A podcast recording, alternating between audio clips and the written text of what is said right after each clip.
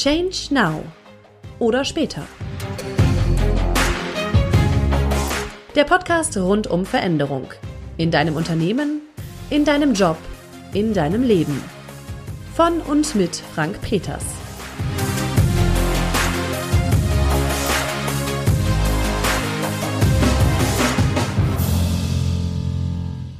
Die fünf Phasen der Trauer. Nach Elizabeth Kübler-Ross. ja, ja, was hat denn das jetzt mit Veränderungen zu tun? Und mit Veränderungen in Unternehmen und im Beruf und überhaupt? Ha.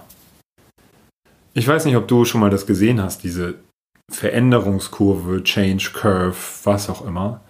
Das ist nämlich genau das. Das ist nämlich genau übernommen von den fünf Phasen der Trauer, die diese Dame, nämlich Elizabeth Kübler-Ross, entwickelt hat.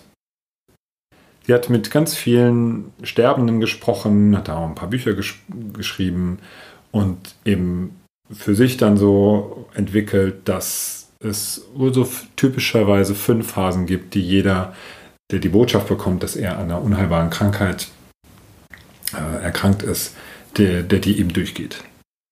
Und die kann man abkürzen im Englischen mit DABDA. DABDA. Also Denial, Anger, Bargaining, Depression und Acceptance. Also, wenn ich so eine Botschaft kriege, kannst du für dich ja mal durchspielen oder weiß ich nicht, also wann auch immer du einen größeren Verlust oder eine schlimme Nachricht bekommen hast, wie du damit umgegangen bist. Das erste ist, ich will es gar nicht wahrhaben, Denial. Dann, wenn ich das, wenn es ein bisschen sich hat setzen können, dann bin ich wahrscheinlich wütend, dass dass es genau gerade mich getroffen hat und warum jetzt und, und, und, und überhaupt ist so der Übergang von das nicht wahrhaben wollen, es ist dann warum ich und daraus entsteht ja auch sowas wie Wut und Frustration. Und dann, das ist, glaube ich, eher so ein typisches Ding im, ja, bei, bei, bei gläubigen Menschen, die dann eben so anfangen zu verhandeln und zu sagen, hey, ähm, lieber Gott oder auch was immer, an was auch immer du glaubst, können wir da nicht nochmal irgendwie einen Deal machen? Ich stelle mein Leben um und äh, ernähre mich gesünder, höre auf zu rauchen und kriege dafür noch irgendwie ein paar Monate zu leben, damit ich zur Hochzeit von meiner Tochter gehen kann. Oder was auch immer das gerade sein kann. Also man versucht da ein bisschen was rauszuhandeln. Und dann kommt die nächste Phase Depression, wo einem klar wird, ja, da ist jetzt nicht mehr so viel zu verhandeln. Das, das wird jetzt einfach so sein und ich werde sterben müssen wahrscheinlich auch relativ bald. Oder ich werde eben Abschied nehmen müssen von, von einer Person, die ich sehr gern mag. Und dann ist, da kommen wohl nicht alle so hin, wenn ich das so richtig verstanden habe. Dann geht es in die Phase der Acceptance, also der, das Annehmen, zu akzeptieren. Ja, okay. Es, es geht zu Ende und ich habe diese Krankheit und ich, jetzt kann ich gucken, was ich daraus mache. Diese fünf Phasen der Trauer werden so oft, so oft auch als Phasen der Veränderung bezeichnet. Und ich glaube, so ein bisschen hat äh, die Dame Kübler-Ross das auch in die Richtung gebracht und gesagt, es gilt nicht nur für Phasen der Trauer bei Leuten, die eben sterben oder unheilbar erkrankt sind, sondern eben auch, ähm, wenn du deinen Job gerade verloren hast, wenn du eine Scheidung durchmachst und so weiter und so weiter. Und was da ganz wichtig ist zu wissen, bei all diesen geht es um das Thema Verlust. Und das kann schon sein, dass das etwas mit Veränderung zu tun hat, weil bei Veränderung verliere ich ja den alten Status quo und es geht in Richtung eines neuen Status quo. Und trotzdem ist mir diese Inflation der Verwendung dieses Modells ah, schon ein Stück zu viel, weil es passt ja auch nicht so 100 Prozent. Das sieht man allein schon daran, dass die Kurven unterschiedlich aussehen. Die typische Kurve ist, naja, die X-Achse, also die waagrecht verläuft, ähm, ist die Zeit und die Y-Achse, da stehen ganz unterschiedliche Sachen. Da steht mal emotionale Beweglichkeit, mal Moral und Kompetenz oder übersetzt vom Englischen Moral and Competence bedeutet ja auch nochmal ein bisschen was anderes. Also wie, wie kompetent fühle ich mich, wie viel, welche, wie viel Moral, also im Sinne von, wenn eine Fußballmannschaft einen Rückstand wieder aufholt, dann spricht man von Moral. Also damit ist jetzt nicht irgendwie moralisches Verhalten gemeint, sondern eher so eine, so eine Kraft, so eine so eine Energie. Energie auch, wird auch oft verwendet auf der Y-Achse, also die, die nach oben und unten geht. Produktivität und Performance, Leistung oder auch Veränderungsbereitschaft. Oder der, den längsten Begriff, den ich gefunden habe für die Y-Achse, die wahrgenommene Kompetenz, die Veränderung zu beeinflussen. So, wie verläuft denn jetzt diese Kurve, diese fünf Phasen? Also wenn wir jetzt mal nehmen Energie. Wie viel Energie habe ich in den einzelnen Phasen? Dann beginne ich bei so einem einigermaßen normalen Level. Ähm, dann äh, Denial ist noch irgendwie so, also ich ähm, will es nicht wahrhaben wollen, da geht es schon so ein bisschen runter meistens, je nachdem, welche Kurve man glauben möchte. Dann geht es hoch, dann geht die Energie sehr hoch bei Anger, bei Wut also, und Frustration, weil ich dann, ja, das eine sehr starke Emotion und eine sehr, sehr kraftvolle Emotion. Ähm, und dann geht es wieder runter, weil es dann wirklich in die Richtung geht, ah, scheint doch irgendwie so zu sein und ich kann doch auch mit meiner Wut nicht so viel dagegen tun. Dann kommt das Thema Bargaining, also sich also verhandeln, dann, dann geht es deutlich runter, noch deutlich unter das Ausgangsniveau und dann geht es noch weiter runter, das dann meistens so der Tiefpunkt ist, dann die Depression. Was nicht vom Krankheitsbild eine Depression sein muss, sondern einfach, dass man sich richtig, richtig schlecht fühlt und niedergeschlagen ist. Und ja, naja, wenn du weißt, du wirst bald sterben, dann kann das ja schon eine Möglichkeit sein, dass es dir dann nicht so gut geht, dass du, das, dass du dann sehr traurig bist. Und dann geht es wieder hoch. Akzeptanz, ja, okay, ich nehme an, wie es ist und ich mache das Beste draus. Und vielleicht ist das sogar auch ein besserer Status quo als vorher. Aus irgendwelchen Gründen. Vielleicht habe ich ja mein Leben wirklich signifikant umgekrempelt und habe jetzt einen anderen, besseren Lifestyle, auch wenn es Lebensstil, auch wenn es ja, wenn es wirklich dann bald zu Ende ist. Also dann, dann geht das vom Niveau her wieder über das Angefangsniveau hinaus meistens. Und das gibt es in verschiedensten Variationen. Also es ist im Wesentlichen so eine, hat so eine U-Form, ähm, geht ein bisschen hoch bei Wut, dann deutlich runter bei Depression und dann geht es deutlich hoch nochmal in der Akzeptanzphase. So sieht also diese Kurve aus. Die Kurve der Trauer. Sie wird aber auch oft die Kurve der Veränderung genannt. Und sie wird so oft gezeigt, wenn Unternehmen eine Veränderung vorhaben. Zum Beispiel eine Reorganisation durchführen. Davon habe ich das letzte Mal ja auch schon gesprochen. Oder wenn ein Unternehmen fusioniert mit einem anderen. Oder wenn neue Prozesse, Strukturen eingeführt werden, neue Arbeitsweisen eingeführt, eingeführt werden. Also wenn die Unternehmensführung weiß, okay, hier wird sich einiges ändern, hier wird sich für fast jeden Mitarbeiter oder für jeden Mitarbeiter wird sich was ändern, unterschiedlich, wahrscheinlich unterschiedlich starke Veränderungen pro, pro Mitarbeiter. Also es wird sich für jeden was tun. Es wird sich für jeden was ändern. Und deswegen zeigen wir mal hier, weil das ist ja wissenschaftlich, zeigen wir die Kurven der Veränderung, und, um zu zeigen, hey, wir wissen, dass das so passieren wird, dass Veränderung so abläuft, uns, uns ist das bewusst. Und wir wissen eben auch, dass es für euch eben auch mal bergab gehen kann zwischendurch. Aber, und viel mehr und, ähm, ja, als Trainer, da, das, da darf ich natürlich nicht aber sagen. Das ist natürlich und angesagt, ist klar. Also, so, wo wir stehen geblieben? Natürlich ist es auch hilfreich für die Unternehmensführung, die natürlich möchte, dass die Veränderung so abläuft, dass es keinen Produktivitätsverlust gibt. Ne? Ich habe gesagt, Y-Achse kann auch Produktivität sein. Wenn das dann bergab geht, ist natürlich blöd, weil dann machen wir weniger Umsatz, mehr, weniger Gewinn. Das ist blöd. Vielleicht passieren noch mehr Fehler. Das ist natürlich blöd. Und das möchten wir natürlich vermeiden und diese Phase möglichst kurz halten. Und natürlich auch den Mitarbeitern Hoffnung geben und sagen, hey, klar, kann sein, dass es mal bergab geht, aber guckt mal hier und guckt mal hier, es wird auch wieder bergauf gehen und wahrscheinlich auch nochmal deutlich besser als das Ausgangsniveau. Ich glaube, das ist auch eine große Motivation, warum das so gezeigt wird. Was jetzt also die Kritik? Erstens glaube ich, dass das oft dazu führt, dass das eine selbsterfüllende Prophezeiung ist. Ich glaube, nicht, dass das für jeden immer so sein wird. Ich glaube, dass es sehr stark davon abhängig ist, wie ich Veränderung für mich wahrnehme und besetzt habe, wie ich Veränderung für mich bewerte. Wenn ich Veränderung für mich so bewerte, wie den nahen Tod eines Angehörigen oder meinen nahenden Tod, den ich eher nicht so cool finde, also die Situation finde ich vielleicht wirklich, wirklich schlimm und doof, wenn ich Veränderungen genau so bewerte, dann kann es gut sein, dass ich diese Phasen durchlaufe und dass ich dann in der Depression lande und dann schauen sollte, dass ich irgendwie in die Akzeptanz komme. Wenn ich Veränderung allerdings anders bewerte, nämlich nicht als etwas Drohendes oder ähm, sehr stark den Fokus auf das Thema Verlust habe, sondern als etwas, auf das ich neugierig bin, wirklich sogar schon von Anfang an.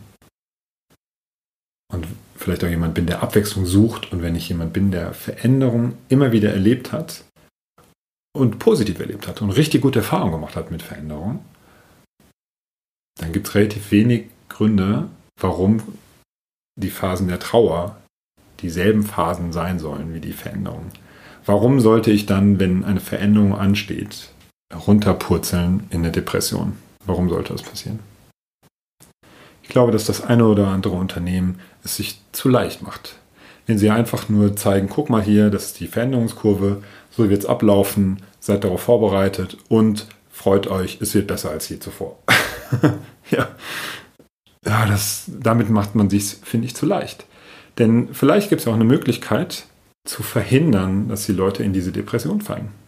Wenn wir uns mal vorstellen, was ist denn der Tod eines nahen Angehörigen oder der mein nahender, drohender, wie sagt man denn, mein demnächst drohender Tod? Das ist ja ein Ereignis, was ich nicht, wirklich nicht aufhalten kann. Ich kann es wirklich null beeinflussen. Null. Ich kann meine Sicht darauf beeinflussen. Okay, das ist schon mal gut. Ja, aber ich kann es nicht, also das wird so sein, gerade als, als Angehöriger, ich, da kann ich ja gar nichts machen. Ja. Nur in Unternehmen, wenn es um Veränderung geht, neue Prozesse, neue Strukturen, es wird ein Unternehmen, wird akquiriert und jetzt muss, wird reorganisiert, da kann ich doch die Mitarbeiter mitgestalten lassen. Da kann ich doch diese Ohnmacht rausnehmen. Und was ja auch immer wieder gesagt wird, ich kann auch transparent kommunizieren und möglichst ausgewogen, ja, dass ich sage, es wird was Neues geben, das wird Vorteile haben, das wird Nachteile haben, bitteschön. Sucht euch das aus, worauf ihr Bock habt. Ja, aber nee, das, sucht euch das aus, was ihr jetzt stärker bewerten wollt. Eher das Positive, eher das Negative. Und ihr könnt auch noch Einfluss nehmen, wenn das Unternehmen dazu bereit ist wenn das Unternehmen wirklich dazu bereit ist, die Mitarbeiter mitgestalten zu lassen. Und das kann ja was ganz Kleines sein, dass sie mitgestalten können, wie die neuen Büros aussieht. Oder es kann auch was Größeres sein, dass sie wirklich auch auf die Strategie Einfluss nehmen können. Ich finde immer noch, Strategie ist eine der Hauptaufgaben des Unternehmers. Aber vielleicht gibt es ein paar Teilaspekte der Strategie, die, die die Mitarbeiter mitgestalten können. Das sollte doch möglich sein. Und dann ist es nicht mehr dieses Ohnmachtding und ich bin ausgeliefert und es ist Gott gegeben. Und dann ist es auf einmal nicht mehr so ein typischer Fünf-Phasen-Trauer-Ding. Weil es gibt nämlich noch eine weitere Sache, die, die mich stört an dem Modell. Ja, an dem Modell gar nicht so sehr, sondern dass es so kommuniziert wird im Sinne von, ja, das wird jetzt, werden jetzt die Phasen der Veränderung sein, die wird jetzt alle durchlaufen. Und ja, so wird es sein. Dann ist das so eine selbsterfüllende Prophezeiung die Mitarbeiter sehen, ah, okay, gut, äh, wir sind jetzt hier am Anfang, dann geht es jetzt also erstmal ordentlich bergab. Das heißt, wenn es gut, doch gut läuft, besser als erwartet und ja, die Mitarbeiter finden tendenziell sogar mehr Punkte, die sie gut finden, als sie schlecht finden. Und dann denken sie, ja, das kann aber nicht sein. Ich müsste doch, es geht doch jetzt hier runter. Und, und, für mich lenkt das sehr stark den Fokus auf die schlechten Sachen. Sehr schlecht, es lenkt wenn mir bewusst ist, dass es dieses Modell gibt und mir wird es auch regelmäßig dann erzählt als Mitarbeiter von meiner Führungskraft, ja, äh, mir ist bewusst, dass du hier in der Phase der Veränderung bist und dass es jetzt erst bergab geht und ja, ich habe Verständnis, dann wird es auch erstmal bergab gehen mit meiner Produktivität, mit meiner Energie. Das ist doch ganz klar.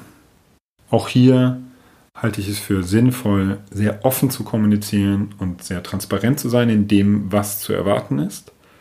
Und bei den Mitarbeitern die Eigenschaften zu fördern. Da sind wir relativ schnell wieder beim Change Mindset, was ich ja schon am Anfang des gesamten Podcasts in drei kleinen Folgen erklärt habe. Das, da braucht es eben genau dann diese Eigenschaften, um eben nicht so abzusacken. Dann braucht es eben Offenheit, dann braucht es eine Fehlerkultur und es braucht eine Selbstführung. Sich nicht einfach so fallen zu lassen und sagen, ja, ist ja eh alles schlimm, ich kann ja eh nichts machen. Sondern zu gucken, ah, okay, was kann ich denn beeinflussen? Und was ist, wie es ist? Eine Sache, die da fehlt, kommt eben bei den Phasen der Trauer erst nach dieser Kurve. In den Phasen der Trauer ist der wirkliche Tod des Angehörigen oder der Tod von einem selbst ja nicht abgebildet. Weil die letzte Phase ist ja Akzeptanz. Ich weiß, dass es bald zu Ende ist und jetzt gucke ich, wie ich das Beste draus mache. Da ist ja dieses wirklich Abschied nehmen von der Person noch gar nicht so dabei. Wenn wir das als Phasen der Veränderung verstehen würden, dann kommt ja schon die Veränderung mittendrin, in, irgendwann im Laufe dieser Kurve. Und dann ist es schon wichtig, auch nochmal kurz innezuhalten und wirklich bewusst Abschied zu nehmen. Und das ist etwas, was in vielen Unternehmen oft vergessen wird. Es wird relativ schnell, gibt es einen Kickoff und äh, yeah, wir das Neue und super. Und dann geht das ja auch oft schief und dann ist ja eine Begründung, ja, die Vorstände sind ja schon viel weiter auf der Change-Kurve als, als die Mitarbeiter. Ja, ist eine mögliche Begründung. Eine weitere Begründung ist, es wurde einfach insgesamt vergessen, Abschied zu nehmen. Es wurde insgesamt verpasst, nochmal innezuhalten und zurückzuschauen und zu sagen, okay, was wird denn jetzt nicht mehr sein, wie es war? Und was haben wir wirklich lieb gewonnen und von was verabschieden wir uns denn da jetzt genau? Und das nochmal zu feiern und zu sagen, boah, das war eine tolle Zeit, hier das Büro, das wir, in dem wir waren, ja, das war, sind zwar wahnsinnig viele Flecken auf dem Teppich und äh, die Fenster, die haben auch nicht mehr richtig geschlossen. Und doch haben wir es geliebt.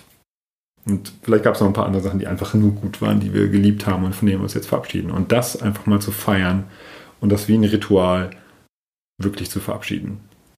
Denn damit schafft ein Unternehmen oder ein Team oder auch jeder für sich Platz für Neues. Wenn ich jetzt so ein Modell entwickeln würde, Phasen der Veränderung, ah, weiß ich gar nicht, ob es das so braucht.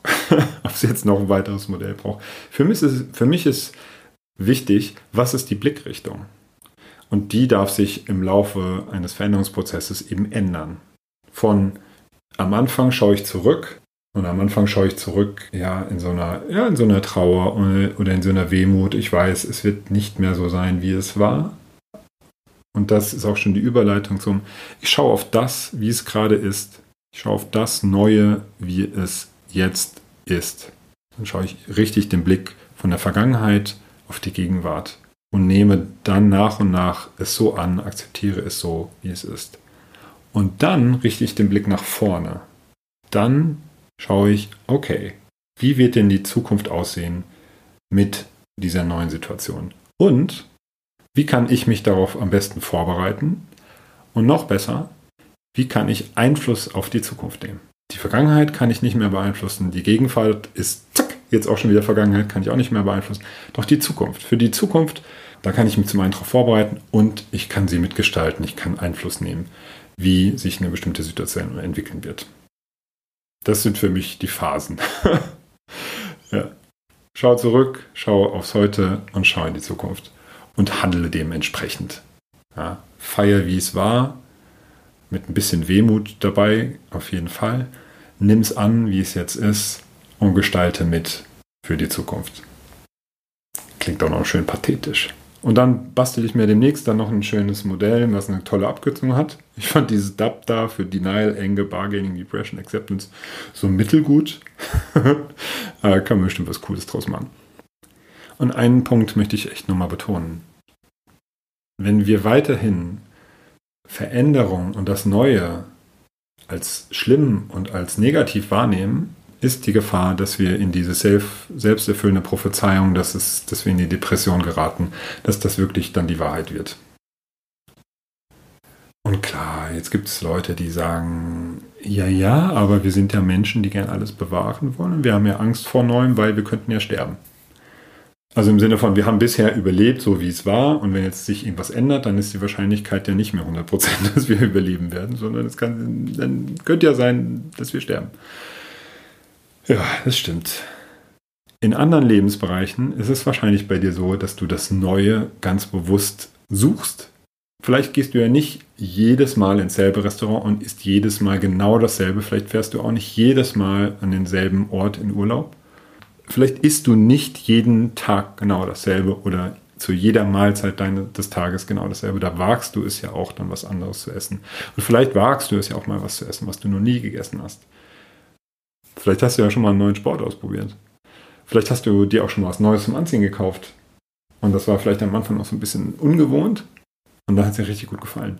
Oder es ist sogar genau andersrum, dass das Neue am Anfang total spannend war und dann hat es so ein bisschen seinen Reiz verloren. Nur das Entscheidende ist ja, es war am Anfang total spannend und nicht, es war, hat mir am Anfang total Angst gemacht. Denn ich glaube, es ist nicht nur oder nicht sogar noch nicht mal zwangsläufig die Veränderung, das Neue, was uns Angst macht, sondern es ist die Unsicherheit, die dahinter steht, die wir damit verbinden. Und je nachdem, wie wir Unsicherheit bewerten, in dem Fall, ist es ich bin mir unsicher, ob ich meinen Job behalten werde. Ich bin mir unsicher, ob ich den Chef mögen werde, weil den bisherigen fand ich toll. Ich bin mir unsicher, ob die neuen Kollegen mich mögen werden. Wenn es diese Unsicherheit ist, also im Sinne von, ich habe Angst, dass die mich nicht mögen, ich habe Angst, dass ich mir demnächst einen neuen Job suchen muss. Okay, dann macht die Veränderung Angst. Doch es könnte ja auch sein, dass diese Unsicherheit was anderes bedeutet. Es könnte ja auch sein, dass ich auf einmal grandiose Kollegen finde, dass ich auf, auf einmal neue Freunde finde oder dass der Chef mich auf einmal noch mehr fördert als der bisherige Chef. Wenn wir das Neue, die Veränderung, die Unsicherheit auf einmal so bewerten, dann haben wir nicht mehr so viel Angst vor Veränderung. Und all das funktioniert vor allem dadurch, indem wir dafür sorgen, dass wir gute Erfahrungen mit Neuem sammeln, gute Erfahrungen mit Veränderungen sammeln. Und das können wir selber machen, indem wir uns immer bewusst sind, wie wir reagieren auf Neues. Und das kann natürlich auch ein Chef für seine Mitarbeiter, ein Vorgesetzter, eine Vorgesetzte, eine Führungskraft dafür sorgen, dass die Mitarbeiter viele Erfahrungen sammeln, dass Veränderung positiv ist. Das kann sein, indem ich neue Aufgaben gebe, indem ich sie da super unterstütze, indem ich ein gutes Feedback gebe. Nicht nur Komplimente, natürlich auch Kritik, aber dass ich sie sehr gut unterstütze in, in neuen Projekten, bei neuen Aufgaben, und eben transparent kommuniziere. Ich glaube, es ist klar geworden, dass ich nicht der größte Fan dieser Veränderungskurve nach Kübler-Ross bin, wobei ich gar nicht weiß, ob ich ihr vielleicht Unrecht tue, der Dame. Ähm, weil das hat sie alles mit Sicherheit nicht so gewollt, dass jetzt äh, die ganzen Berater und BWL-Fuzis nicht gegenlaufen und sagen, hier, du wirst die fünf Phasen der Veränderung durchlaufen, mein Freund. Also, Sorgt dafür, dass ihr Veränderung als etwas Positives seht, es positiv verknüpft. Hört euch nochmal die Folgen zum Change Mindset an. Sorgt dafür, dass ihr die, die sechs Eigenschaften des Change Mindsets für euch stärkt, für euer Team stärkt, in eurem Unternehmen stärkt. Und dann sind die fünf Phasen der Veränderung eben nicht so eine Kurve, die einen ordentlich nach unten bumsen lässt, sondern die zeigen dann vielleicht deutlich schneller nach oben. Und ihr habt auch noch richtig Spaß dabei während des Prozesses und nicht nur danach. Das wäre so die Idee. Ich wünsche viel Spaß dabei und sage bis zum nächsten Mal. Change Now.